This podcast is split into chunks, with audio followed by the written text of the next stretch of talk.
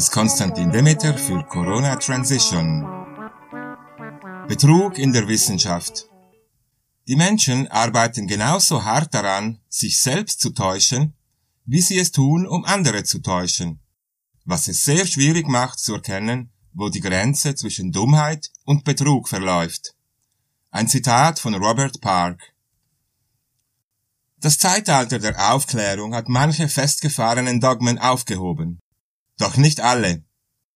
Der religiöse Glaube wurde in mancher Hinsicht durch den blinden Glauben an die Wissenschaft ersetzt. Priester im Talar wurden zu Göttern in Weiß. Doch Wissenschaftler sind eben keine Götter. Sie sind Menschen wie du und ich, mit all ihren Tugenden und Fehlern. Sie stehen nicht über Gut und Böse, auch unter ihnen gibt es Geld, Karriere, Ruhm und Eifersucht.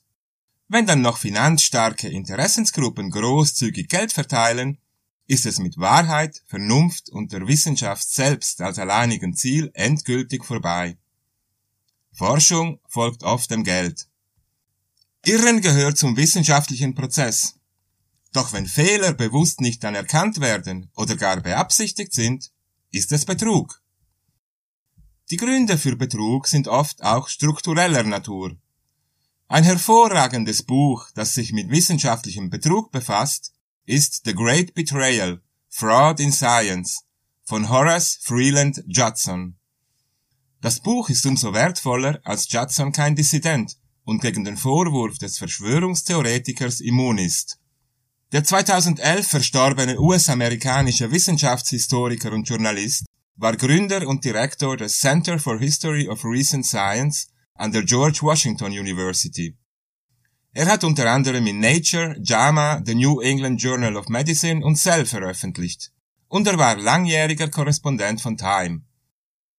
Das 2004 veröffentlichte The Great Betrayal war sein letztes von fünf Büchern. Judson beschreibt in seinem Buch einige konkrete Fälle von wissenschaftlichem Betrug. Er analysiert auch die unterschiedlichen Gründe dafür und macht Vorschläge, um ihn zu vermeiden. Eines der strukturellen Probleme erklärt er anhand eines Berichts im New England Journal of Medicine.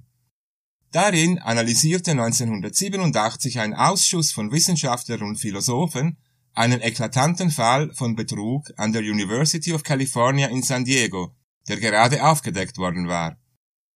Von den 137 veröffentlichten Artikeln eines zurückgetretenen Arztes dieser Universität wurden 48 als fragwürdig und 12 als betrügerisch beurteilt.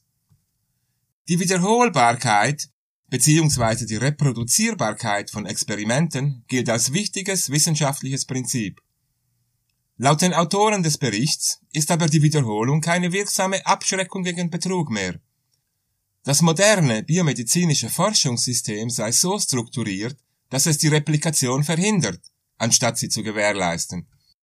Es scheine unmöglich zu sein, Finanzmittel für Studien zu erhalten, die sich weitgehend wiederholen.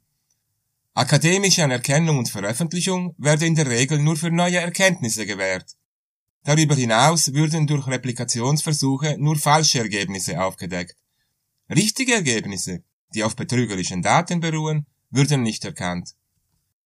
Judson analysiert auch die Reaktionen der Institutionen auf Vorwürfe von Fehlverhalten. Er kommt zum Schluss, dass an den meisten Orten, an denen Wissenschaft betrieben wird, die Reaktion auf eine neue Anschuldigung katastrophal unangemessen ist. In dieser Hinsicht würden sich hochrangige Wissenschaftler nicht von Unternehmensleitern oder Regierungsbeamten unterscheiden. In der Regel besteht der erste Impuls darin, das Problem herunterzuspielen, es Konflikten zwischen Persönlichkeiten zuzuschreiben, es zu vertuschen und es an andere Stelle weiterzuleiten. Warum ich das schreibe, ist wohl klar. Wir werden gerade von einer kriminellen Clique durch den vermutlich größten Wissenschaftsbetrug aller Zeiten in Geiselhaft genommen.